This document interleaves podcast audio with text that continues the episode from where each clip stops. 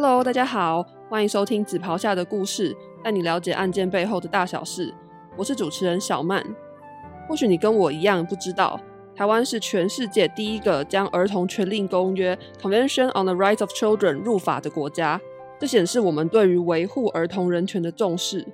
不过，根据近三年来的统计数字，在我国性侵害通报案件中，每十件就有一位是未满十二岁的儿童。再加上频传的家暴案件，我们如何让司法追查真相的目的与儿童人权的保护能够找到均衡呢？在今天的节目中，我们邀请到办理妇幼案件的专家陈竹君主任检察官，以及现代妇女基金会司法社工部的黄心怡主任。来跟我们分享相关案件与实务经验，让我们掌声欢迎两位。好，那我们先邀请陈主任向听众自我介绍。各位听众，大家好，我是桥头地检署主任检察官陈朱君。好，那接下来我们邀请黄主任向听众自我介绍。Hello，各位听众，大家好，我是现代妇女基金会司法社工部主任黄心怡。那根据我们节目的惯例，我们都会先以一个案件作为开场，所以想先邀请陈主任，可以跟我们聊一聊这一起案件的经过吗？嗯，我记得案件报进来之后，那我们就有对这个小朋友做简述的一个，就是这样子的一个笔录的制作。嗯，那在笔录制作的过程当中，嗯，就发现说，诶，小朋友的陈述的笔录内容，嗯，跟警询的一个笔录内容不太一样。嗯。没有办法很针对问题去做回答，这个是什么意思啊？是他会可能你在问他问题的时候，他会不知道要说什么吗？还是就是他的没有办法针对问题回答的？嗯，因为他年纪大概是四岁左右，对，所以那时候可能也是在嗯了解，就是他的可能理解问题的能力，对，可能不见得说能够完全的掌握。哦，那也有可能就是说，嗯，那个。案情的时间可能发生比较久了，嗯，对，所以他他的一个记忆的能力也比较差，嗯嗯，对，所以他的问题可能回答能力就没有那么的好，嗯，对。那那时候在做笔录的时候，嗯，他的母亲也有陪同在旁边，嗯。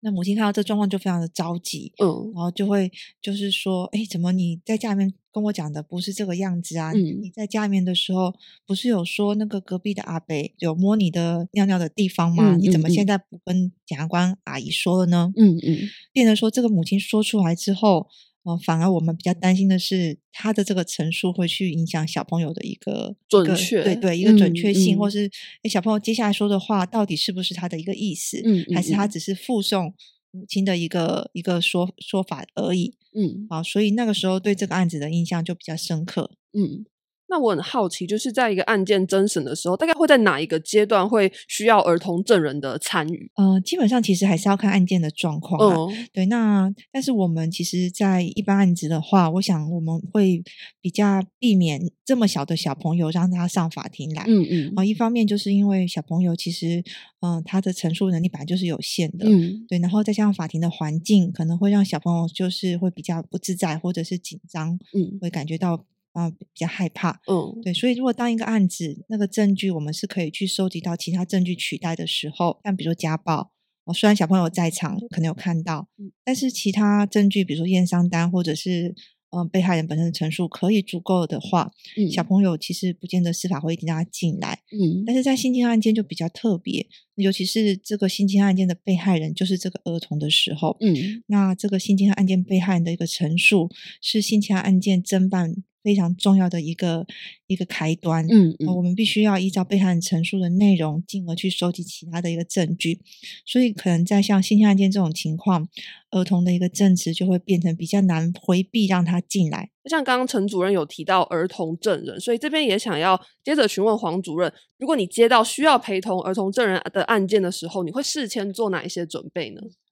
嗯，其实我们大概会赔的也跟刚刚主检讲的差不多，就是一个部分是孩子本身是被害人，嗯，那另外一个部分其实就是孩子可能是相关的证人，嗯。那其实孩子会呃告诉我们说，他如果来出庭，其实他有几个部分的担心。嗯，最大的担心可能就是安全。嗯，如果说呃这个加害人可能是他的家人的时候，他特别会担心安全。嗯，那另外一个部分，其实他也会很担心他自己到底能不能够说得好？嗯嗯，然后呃，他说的这个到底会有什么影响？嗯，对，所以其实我想我们在帮孩子做这个开庭前的准备的时候，很大的一个部分就是让他可以呃，在整个心情上是比较安定跟安心的部分。嗯，对，其实我们要让一个人可以安定安心，我想有一个部分大部分就会是说，比如说环境要让他更熟悉。哦，对对。就像我们考试前要去看考场一样，对，所以就是可能我们会先让他理解说，哎，那法庭上会有谁哦，哈。坐在前面的法官可能会是呃坐在哪一个位置，然后前面在打字的可能是谁？好啊，你会坐在哪里？那社工会坐在哪里？嗯，对。那另外一个部分，呃，如果他特别担心安全的部分，我们就会跟他讨论说，哎，那如果你离开的时候，你可以怎么样离开？不要见到对方啊。然后还有包括了，可能是你来的时候怎么样是比较安全的？通常这个沟通的过程大概会花多久时间？呃，其实孩子的部分哈，我。我们因为孩子建立关系需要比较多时间，对，所以其实如果在呃可以比较多提前准备开庭的时间的话，我们会比较建议，其实他在开庭当天之前就已经先来认识环境一次，嗯，对那呃，因为他需要先建立一点关系，因为对我们来说，对他来说，我们是一个陌生人嘛，所以其实我们大概会希望说，呃，大概在一个礼拜之前先跟他见一次面，然后做一个简单的认识跟一个准备，对。那不过当然，准备的时间要多久？我觉得这个要看孩子的年纪。嗯，那通常其实大概也建议不要超过一个小时啊。嗯，因为孩子的那个对，啊，越小的孩子，我们就会想说，其实因为他注意力可以集中的，就是越短。嗯，所以其实越小的孩子可能没有办法越长，或者中间需要休息。嗯，那我很好奇，因为像在刚刚陈主任有提到说，在其实那个案件上是。妈妈有跟小朋友说：“哎，你怎么讲的话，跟你在家里和我讲的是不一样的。那这其实就是会影响到这个儿童证人的证词。所以也很想要请问黄主任，是在实物上，社工员的参与要如何去避免像这样的情况发生？呃，其实我们跟孩子做准备，你刚刚听到，其实我都没有跟他讨论到你。”嗯，就是对，就是哎，问的时候你要怎么回答这件事情？对，因为其实孩子有的孩子蛮有趣的，就是孩子的特性有一些是，当你重复问他的时候，他会觉得说，哎，我是不是上一次讲错？对，所以你要重新再问我一次。对，所以基本上我们跟他做准备的时候，除了就是告知他说程序啊、环境，那有一个部分是去告知他说，哦，比如说你知道说实话很重要，嗯，那什么是说实话？啊，那比如说跟他讨论说，哎，那你知道我的衣服是什么颜色吗？哈，比如说假设我今天衣服是白色的，那我问他说，哎，我是不是穿白色的衣服？那他跟我说是，好，那我就知道说，我就跟他说，对，那这个就是说实话。我就跟他定义说实话是什么。嘿，那如果你真的不知道，嗯，比如说我可能问他说：“那你知道阿姨早餐吃什么吗？”嗯，那他不会知道嘛？除非他有看到我吃。对，那这个时候我就跟他说：“哦，对，那这样子其实你就是不知道，嗯，可以说你不知道，嗯，或你真的忘记了，你可以说你忘记了，嗯，对。”那比较是跟孩子去演练，说他真的在法庭上可以有的权益是什么？嗯，但基本上我们不太会去跟孩子讨论说，哦，那如果呃到时候法官或检察官问你的时候，你要怎么去回答？对，那我接下来想要继续把这个话题接回来陈主任这一个案子上。那我很好奇，后来这个案件的走向是什么样子？那因为这个案子啊，就是除小朋友的证述之外，还还有其他的一些补强证据，就是他可能有一些伤势啊，或者是呃一些证人有看到他案发之后立即的一些反应，比如说哭泣、嗯，寻找妈妈等等的状况。所以后来那个案子其实是我们还是有做一个起诉的一个处理。嗯，对，只是说这个案子的一个对我比较大的一个影响，就是说，嗯，让我比较。深刻的去面对到儿童的这一块的一个陈述的状况，很实很很真实的去面对到，他跟成人确实有很大很大的不同。那就是在我们司法面对就是儿童啊，或者是其实类似智能就是陈述能力比较不好的智能障碍者，嗯，这些被害人的时候，我们可能是要更以他们的一个立场去来去制造一个比较呃适合他们的一个环境。嗯，对，所以后来的性侵害犯罪防治法才有去修法，就是有在第十五条之一有去设计了一个司法询问员的制度。那这部分其实就像刚刚黄主任有提到的，就针对嗯这样子一个弱势证人的一个处境哈，我们在询问的规则上面就会做一些设计。那也会要求司法人员，他必须要去了解到我们面对的这样子的一个询问对象的一个特性，嗯，他可能要取得相关的证照，啊，我们才能去做询问，或者是我们就要请专家来做协助。那这样子会对于这种案子的一个呃一个调查跟一个认定会比较的完整，那也有一个也会有一个比较正确的一个陈述基础，那这样对案件的发展哈也才会嗯后续的一个收证才会是比较呃完整跟正确的。刚有提到环境，所以我很好奇，就是那儿童证人的环境跟成人证人，他们两者的环境有什么样的不同？因为我觉得可能大家跟我一样，印象中对于法庭的感觉就是很冷冰冰，然后它是很高跟下，应该说上对下那个感觉是很强烈。你进到这个空间，你就会觉得，哦，我好像今天是来就是。要讲话可能要比较战战兢兢啊，会有点紧张。但是刚刚有提到说，其实儿童证人他的那个环境是会比较不一样，或者说比较温馨，所以很好奇那两者在环境上的差别，比如说是灯光吗，还是是可能座椅的角度之类的。其实我们对于性侵害这些型的犯罪，我们的。讯就是说，跟被害人这一端的一个呃侦讯的环境，其实就跟一般的侦查庭不太一样，包括成人哦，那个叫侦查庭，对对哦，一般的开庭的地方叫做侦查庭。那我们针对性侵案件，我们会特别设计一个叫温馨谈话室。嗯，可能考量就像刚刚小曼讲的，我们希望让被害人他处在这个环境是比较能够放松的，嗯，哦，然后能够比较自在，就是说比去陈述这样子的一个状况。对，那丽姐来讲，可能设计成人的温馨室跟小朋友温馨室。我们在设计上面还是会有一点不同的元素在里面啊，成人就是一般比较舒适温馨，但是对小朋友可能就会有些小朋友的元素嗯。进来，对，让小朋友更觉得这个环境是啊更熟悉，或者让他觉得更自在的哦。但是除了这个外在的环境之外，我刚刚讲的比较强调，其实还有包括就是我们在讯问的这个方式上面的这个差异，嗯，对，因为。对于小朋友，就是他有一些很大特性，就是他的陈述能力有限，嗯，哦，他的记忆力也有限，嗯，哦，他的理解能力有限，哦，那所以他很容易受到所谓的诱导，嗯，他会分不清楚这个，如果你诱导他的话，你把答案已经告诉他的时候，他可能会分不清楚这是他的真实经历吗？还是说他，嗯，他这是他必须要这样回答，所以他也很容易去重复别人的一个问题，当做他自己的经历，嗯，对，所以我们会在讯问的这样子的一个。过程当中，针对他的这样子陈述的特性，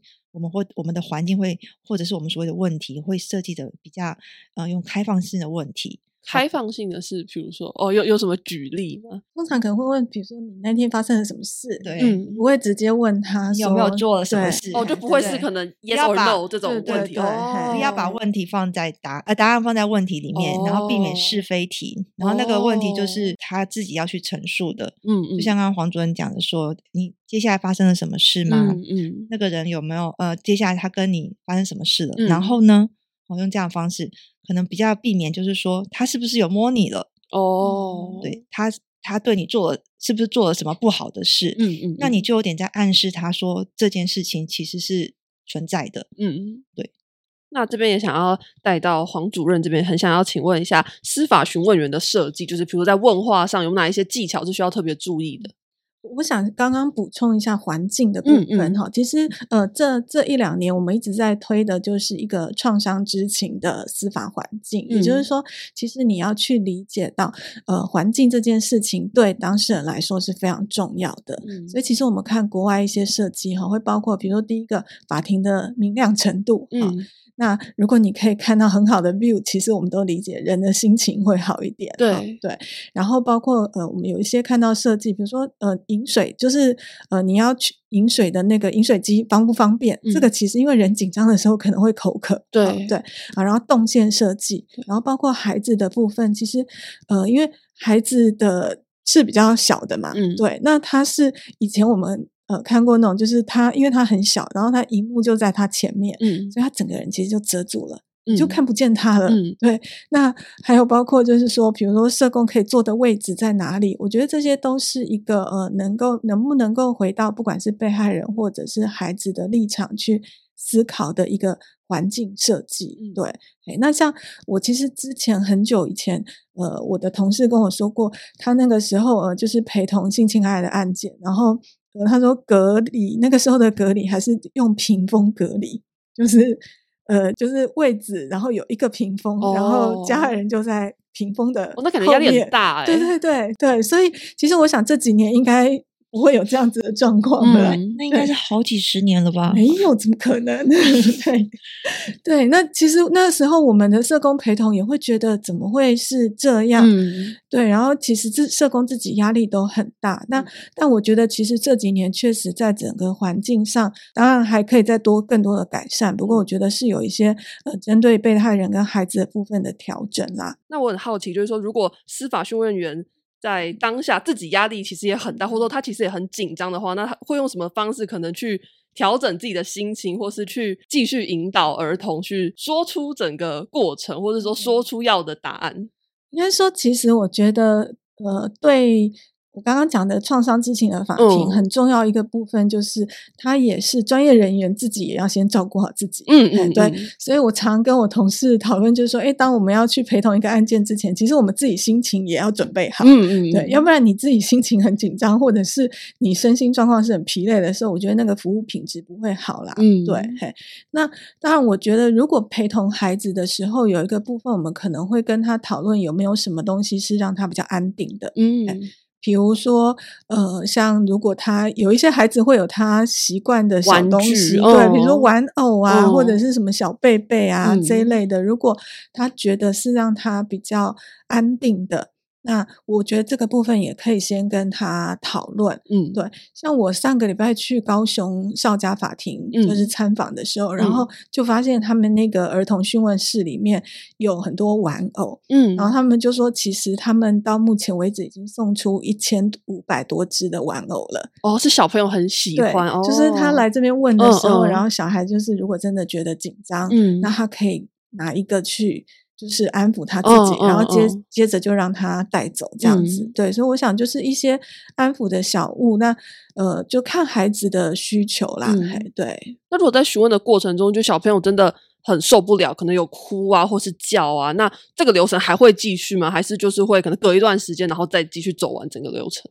当然，就我们的建议会希望他是可以暂停的啦。对，当然，我觉得呃，如果是呃，因为孩子如果那个时候已经情绪起伏很大了，那你再问下去，其实不会问到真实的状况。对，然后而且可能造成二次伤害。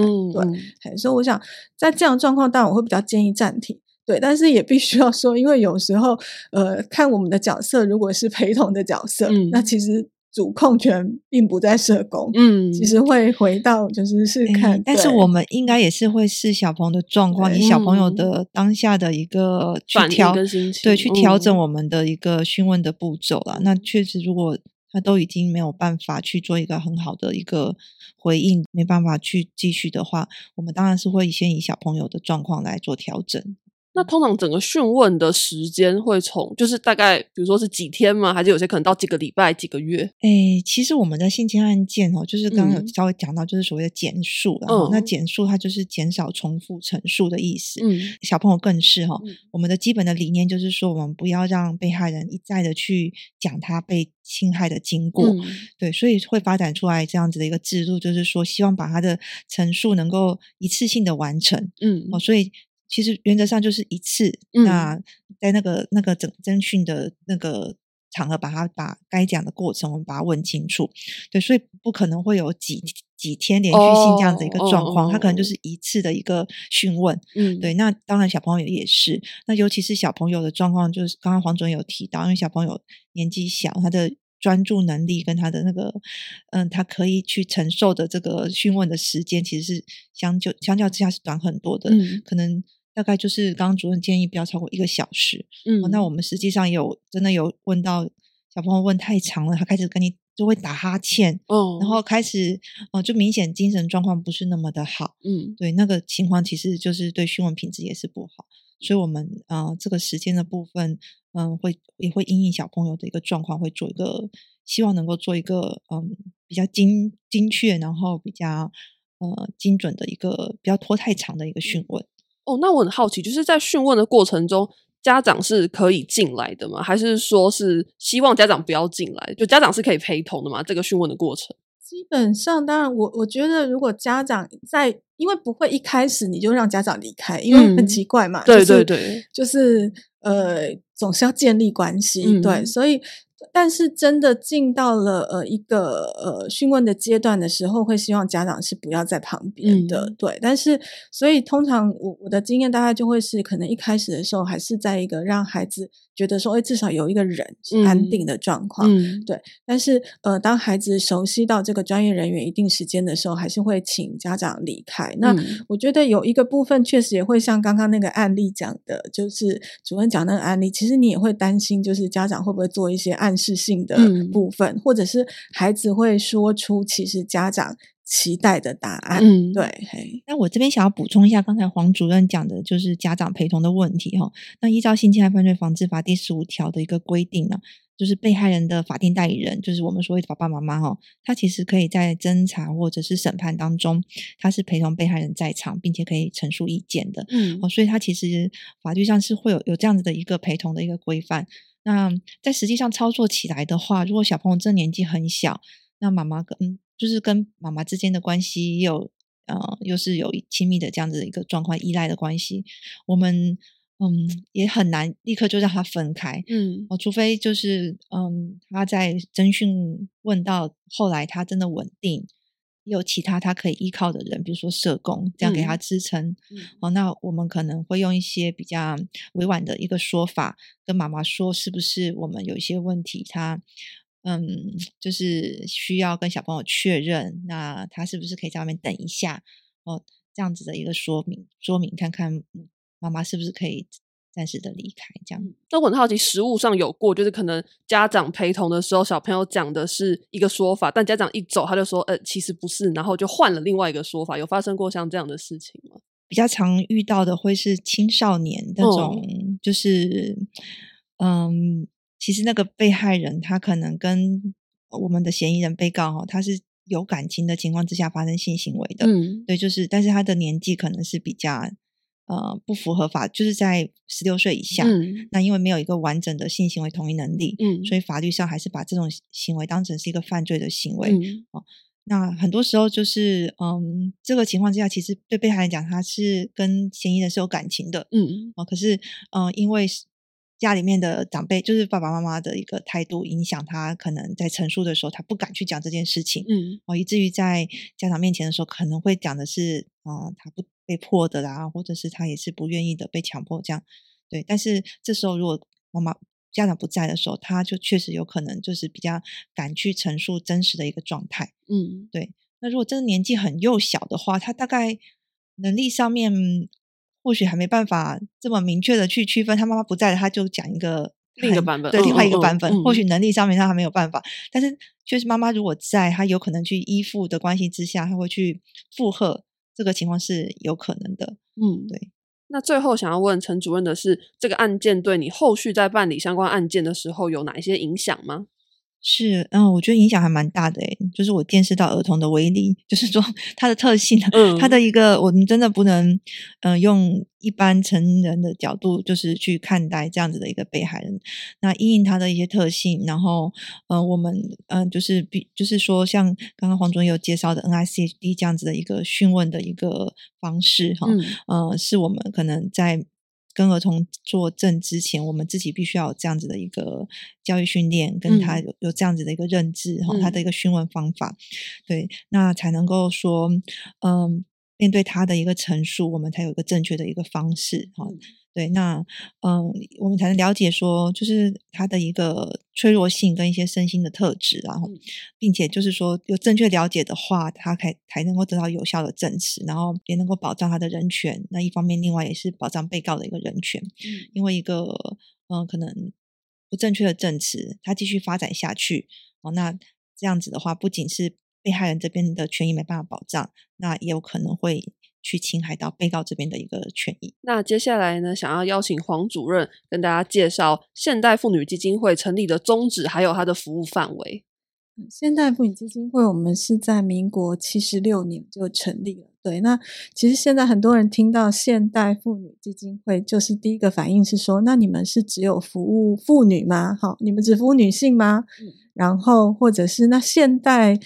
现代妇女是什么意思？哈，就是那对那呃，其实要要说，我我想它是一个历史脉络啦。以现在来说，其实基金会大概服务了三到四成的男性，对。那只是说，确实在民国七十六年那个时候是刚解严的时候，那我们当时成立确实是想要协助，就是。呃，那个时候刚解严，然后可能有一些女性出来就业，那想要协助那些就是呃职业妇女，她可能家庭啦，就呃家庭还有工作两头烧的状况。好，那甚至所以我们一开始还有想说，是不是要成立什么女性的大学还是什么之类的？对。可是后来发现，哎，其实来求助的确实都是那种非常弱势的女性，对。那包括可能小曼可以想猜一下，如果在七十六年，你可能还没出生，还没，我是八十八。对，但是在那个年代哈，就是你爸妈的年代，那个年代如果要去医院验伤，一张验伤单就是大概要多少钱这样子？我可以先知道现在多少钱吗？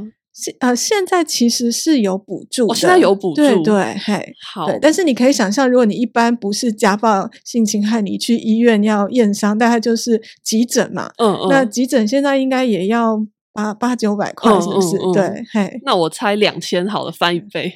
其实还高蛮多的，大概要五到八千，哇，很贵。对，其实，在现在也是很高嘛，对不对？对，所以其实我们会发现说，在那个时候，其实资源非常的匮乏，然后再加上制度都没有建立完成，所以确实当时我们就开始主要在这些比较弱势的，包括性侵害啊、家暴的议题上面去做很多的倡议跟服务。那也包括推动了家庭暴力防治法、性侵害防治法、性骚扰防治法。哈，我觉得这个。很大部分就是我们认为说，呃，在制度更完整之下，其实它才有可能有更好的服务的部分。所以这几年其实包括了基金会，呃，也一直在法院里面去做相关的社工服务的部分。嗯，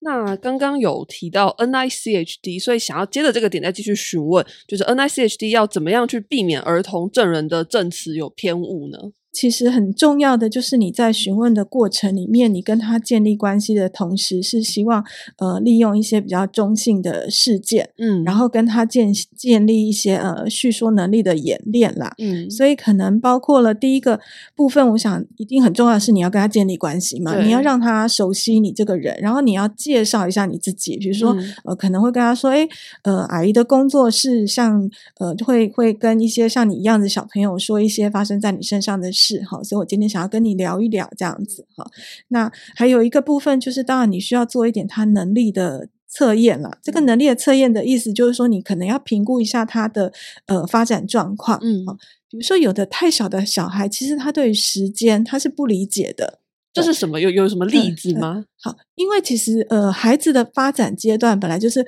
我们可能到国小阶段，其实我们比较会呃，应该。小朋友在中班、大班之后，他才会看时间。对对。那你如果去问小孩比较小的，可能国小或国小以下的，你问他说：“呃，一个月前，他其实没有什么概念。嗯，一个月前到底是多久？嗯，好。那甚至你要问他，如果你问他说什么三月三号，对他来说三月三号是什么？哦，对对对。所以这个时间上或几点几分，这个对他来说比较大的孩子才有意义跟他理解。对。那再来还有一个部分就是说，呃，他的呃。语言发展能力也会是，嗯，哦，就是呃，比较大的孩子当然能够理解比较艰深的语词，但是比较小的孩子，你就要用更。白话的东西去问他，嗯，对，那所以这个部分其实就会变成是说，你一个部分你要去了解他大概他的心智能力跟他的发展状况，因为我必须要说，其实就算是都是六岁的孩子，嗯，其实每个孩子的发展也不太一样，对，对你。不能不可能说，哎，六岁就是全部都长一样的状况，对。那另外一个部分就是，其实呃，也刚刚也有提到，就是说你可能要跟他讨论的是，呃，就是。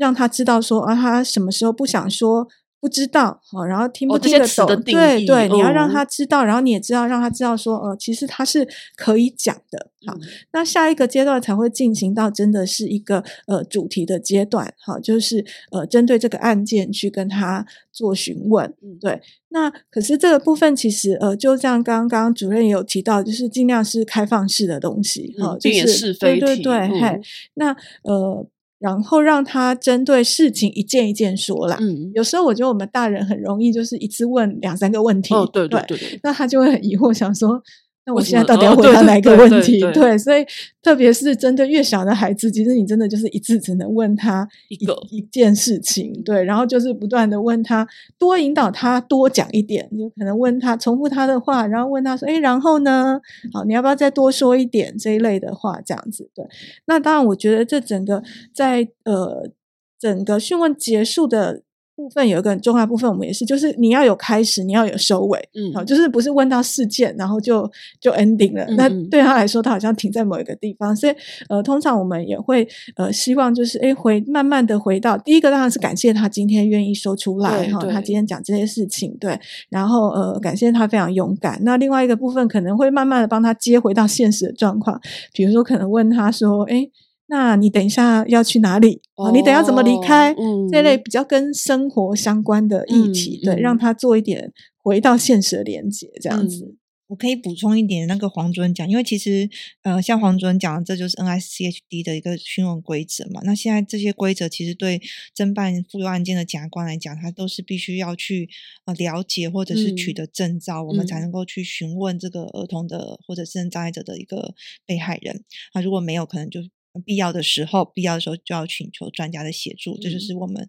刚才讲到十五条之一《性害犯罪防治法》十五条之一的规定。好，那其实这个东西，呃，在这个我觉得没有认识之前，其实这个东西对我们来讲是，嗯，确实是有些也有些概念是有，但是没有那么精准。但是这真的会影响到案件的一个判断。哦，比如说就是刚刚讲说，不要超出，呃，他能力可以回答的一个问题，并且，呃，用这个来做一个判断标准。我举例来讲。就像有时候小朋友可能真的他不知道早上下午的差别或日期的差别，或者多久之前这个日期嗯发生多久之前或多久嗯发生几次，他其实是没有办法陈述的。那你当你可这这在犯罪的认定上面又很重要，嗯。所以如果没有这种概念的时候，检察官或可能就会很想跟他确定这件事情。那如果问了几次之后，他其实是不能够回答的，他没有能力回答，嗯，那。就变成说他的前后讲的是不一样的，嗯，他有可能第一次讲嗯。不知道，可是他就是一定要讲一个，他可能三个月，可他其实没有三个月的概念。嗯，他第二次变成一个月，嗯，第一次讲上午，第二次变下午。那所以这个问题呈现在我们的笔录里面卷证上的时候，就会造成怎么小朋友你讲的前前后后都不一样。嗯，那这个东西到底是真的是假的？那或者是你讲这样子前后不一的时候，法院就会认为这个证据的补强上面也很难去找到证据来补强。对，所以嗯，就是。认认识这一个规则，认识小朋友，然后有一个知道怎么样对小朋友询问的规则，对于我们这个侦办这个案子来讲，其实是很有必要的。那针对其实刚刚时间这一块，我很好奇，因为就毕竟你知道，已经当大人太久，对时间的概念真的就是几个月、几个礼拜、几小时前。但是如果是对小朋友的话，他不理解这些观念的时候，要怎么样去跟他解释时间的这个概念？比如说，可能要怎么样跟他讲说。一个礼拜前发生了什么事？但他听不懂一个礼拜，那这时候会用什么方式去引导他？会用事件吗？比如说，哦，那时候，呃，你还记不记得那一天你去了什么地方？是用会用像这样的方式吗？就我还蛮好奇要怎么引导的。如果今天小朋友年纪真的太小了，就是像四岁以下，或者是当然也看能力了哈。如果真的年纪比较小的小朋友的话，我们。可能就是要确实要找一个比较专业的，像心理师或是小朋友的儿科的医师，嗯，来做一个协助。所以这个部分其实又发展另外一个制度，叫做早鉴、早期鉴定的制度。嗯，他会同时鉴定小朋友的陈述能力。嗯，哦，医生会来鉴定说，哎，这个年纪的小朋友他大概可以，呃，可以陈述的能力到哪里？嗯，他他可以告诉你的，呃，就是说他回答内容大概可以长什么样子。我们就不会问到说。呃，他能力以外的事情，嗯，那至于怎么特定的话，确实小梦刚刚讲的是我们的一个方式，比如说你那时候是念小班吗？嗯，用一个比较他可能可以去有概念的一个事件，嗯，来去尽量特定这件事情。那接下来想要继续问黄主任的是，目前这个制度已经推行三年多，那很好奇有没有碰到什么样的困难，或是你觉得有没有什么是需要改进的空间？我觉得第一个部分就是说。呃，因为其实这个 NICHD 它好像没有一个呃标准的呃什么样子才是合格的哦，这是什么意思啊？就是说，其实它并不是一个一定要经过什么证照考试啊什么之类的，对，嘿，那当然民间单位自己有在推哈。那像我们基金会在做这个训练的时候，其实还蛮严，我自己觉得蛮困难，因为他到最后会一天会真的请一个呃，可能比如说一个人，然后他来演示孩子，嗯啊，或者他是呃，就是什么样子的状况，然后你就要现场去演练出来，对。那我自己看过那个现场，其实还蛮紧张的，跟蛮有实战。感的感觉，对。那我我觉得这个东西其实真的不是只有你上过课，有时候你没有演练过，你其实很难去确定说这个品质是 OK 的哈。那所以我觉得第一个是是不是受过训，他就真的有这样的能力，我觉得这个是第一个部分啦。对。那第二个，其实我觉得实物上有一点，其实我们也不太确定，就是到底什么时候，呃，哪些状况是一定会使用这个司法询问员。嗯，对，因为他的呃。法条里面好像是德嘛。对，那所以这个德其实就会看说，还是回到就是什么时候，呃，当这个检察官他觉得有需要的时候，他来请这个司法询问员。对，那再来一个部分，我在想，可能也会跟这个呃城乡差距，就是说，呃，我知道其实很蛮多专业人员，他可能是在都会区。嗯，对，那所以有时候，然后在这样的案件，其实有时候是比较临时的，因为不不太可能是说，哎，我我们知道这个案件要。要问，然后我可能两个月前、三个月前就约了嘛，对。那所以有时候，那这些司法学院人他其实本身可能都还有自己的工作，那就会变成这个呃，如果本来量就没有这么大，那如果又在呃可能比较人数上比较少的地方的时候，其实要找到这样的专业人员也不见得很容易。嗯，这部分我补充一下哈，那刚才黄主任说的法，就是说假。应该是说我们什么时候会用到这个制度？那其实依照《性侵害犯罪防治法》的规定，哈，就是说，如果是儿童或者是心智障碍者，那他的性侵害的性侵害被害人，他在侦查审判的阶段，哈，如果说，呃，像检警察、检察官或者是法官认为有必要的话，嗯，哦，那就会请这个专业的人士到场讯问，哦，但是他有个但书，就是说，如果呃这些相关的人有受过训练的，不在此限，嗯，所以，嗯。目前的实务来看的话，其实，在妇幼专就是办妇幼案件的检察官都会被要求去必须要受训，嗯，所以其实检察官其实是经过这样的训练。呃像我自己在受训的时候，我们还不是找大人，我们是找真的小朋友来做询问的对象，嗯，哦，那个就是真的很 困难的一个情况，所以我可以体会刚刚那个黄主任讲的情形，啊，但是以我自己来看这个必要性的问题的话，哈，我会觉得我我其实还是会。虽然我自己是有证照的，可能也都有初阶，就是有进阶的证照，但是如果今天小朋友年纪真的比较小的时候，呃，还是可以去找比我们对小朋友更了解、更专业的人士来协助。嗯，就是刚刚我都提到说，就是像早期鉴定的一个制度，它有一个呃心理师或者是精神儿童，就是一个医生来做一个能力的一个判读，然后甚至包括陈述一个可信度的判读。好，那这样对他整个讯问的一个。呃，证词的一个取得哈，他的一个证据能力也好，或者是他可信度的这样子的一个状况也好，他会比较完整。那这个儿童证词以后在法庭上面，他可能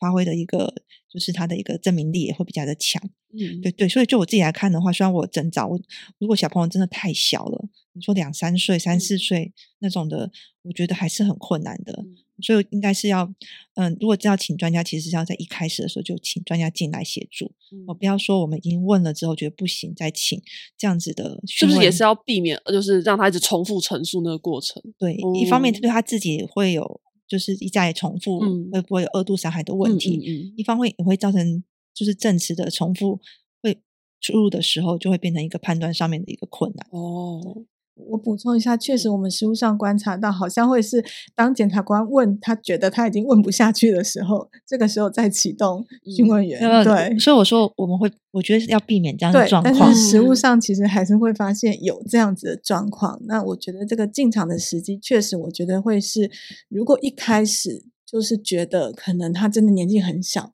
对，或他语言表达能力真的很弱的时候，我觉得其实什么时机点可以启用，我觉得这个也是未来可以再讨论的部分。对我都会跟我们检察官分享，就是说我们的专业是对付被告，不是小朋友，就是小朋友其实是。他真的有，嗯，这个这个制度设计专业人士的一个协助，他可能真就是他真的是有他的必要性。我们了解这个规则，但是有时候我们的使用可能还是没有那个专家人士这么的娴熟。嗯，对，所以，嗯，在真的面对到太小，然后承受能力真的很有限的时候，哎，确实，我就是我我的态立场跟黄主任，我们都觉得说是其实是尽早，如果要进的话，在一开始，对。那最后想要请问黄主任的是，身为司法社工，你认为最困难的事情，还有最重要的心理特质是什么？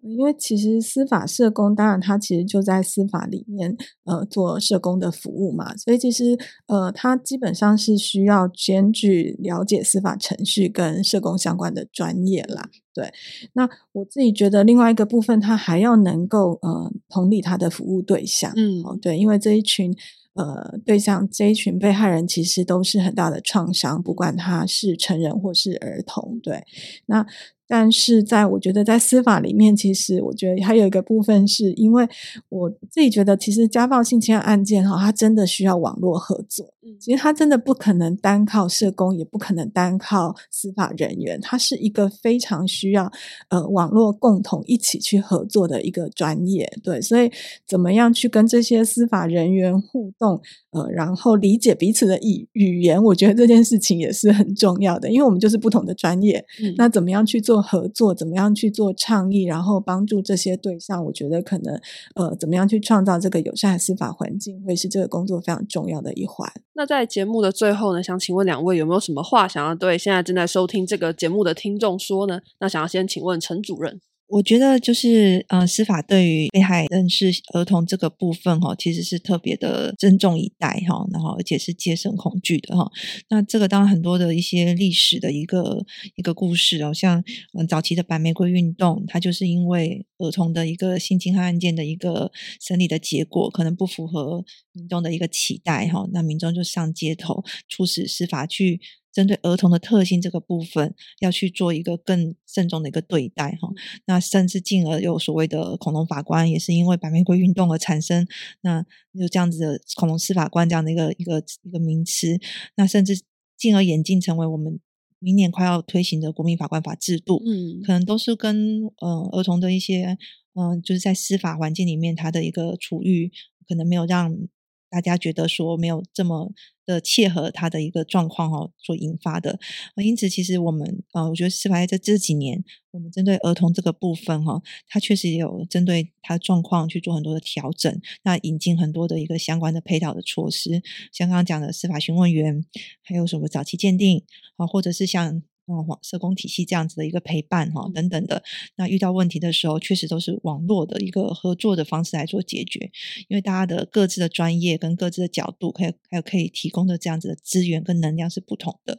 所以在针对这样子的一个案子的时候，呃，我想我们是呃特别的，就是正正宗的对对，就是儿童的这这一块的被害人，我希望能够给他一个。更友善、更更更好的一个司法环境。那同样的问题，也想请问黄主任。其实刚刚那个陈主任提到那个白玫瑰运动，确实我就是在那个中正纪念堂下面，就是静坐着拿着白玫瑰的人。对我，我觉得确实就是说，呃，当然人民对于司法的呃信任度。跟这个这几年，我觉得其实有很大的慢慢在做调整啦。对，那其实确实像我这一两年，真的有非常多的研讨会或者是训练，在针对于这个儿少的呃，不管是陪同或者询问相关的训练。我想这个是大家都不断在努力的部分。对，那所以站在一个服务者，当然我也会觉得，就是说，其实我鼓励大家，如果真的有这样子的困难的时候，是要勇于求助的。对，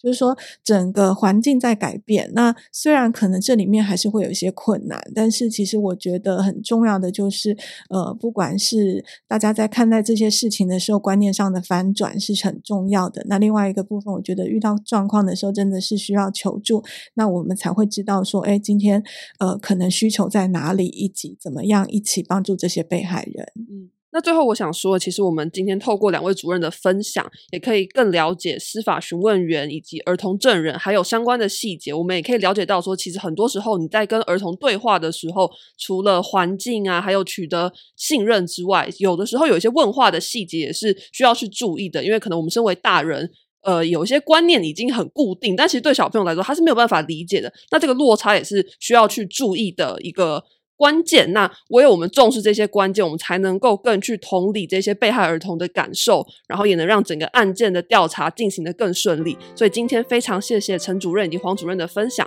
那希望大家在听完今天的节目后呢，也可以对司法询问员以及儿童证人有更多的了解。如果想要看更多资讯的话呢，我们会把链接贴在资讯栏，大家都可以往下滑去把这些链接点开来阅读。好，那今天节目就到这边结束了，谢谢大家的收听。我们之后还会有更精彩的集数想跟大家分享，那希望大家可以继续支持我们紫袍下的故事。今天节目到这边结束喽，大家拜拜。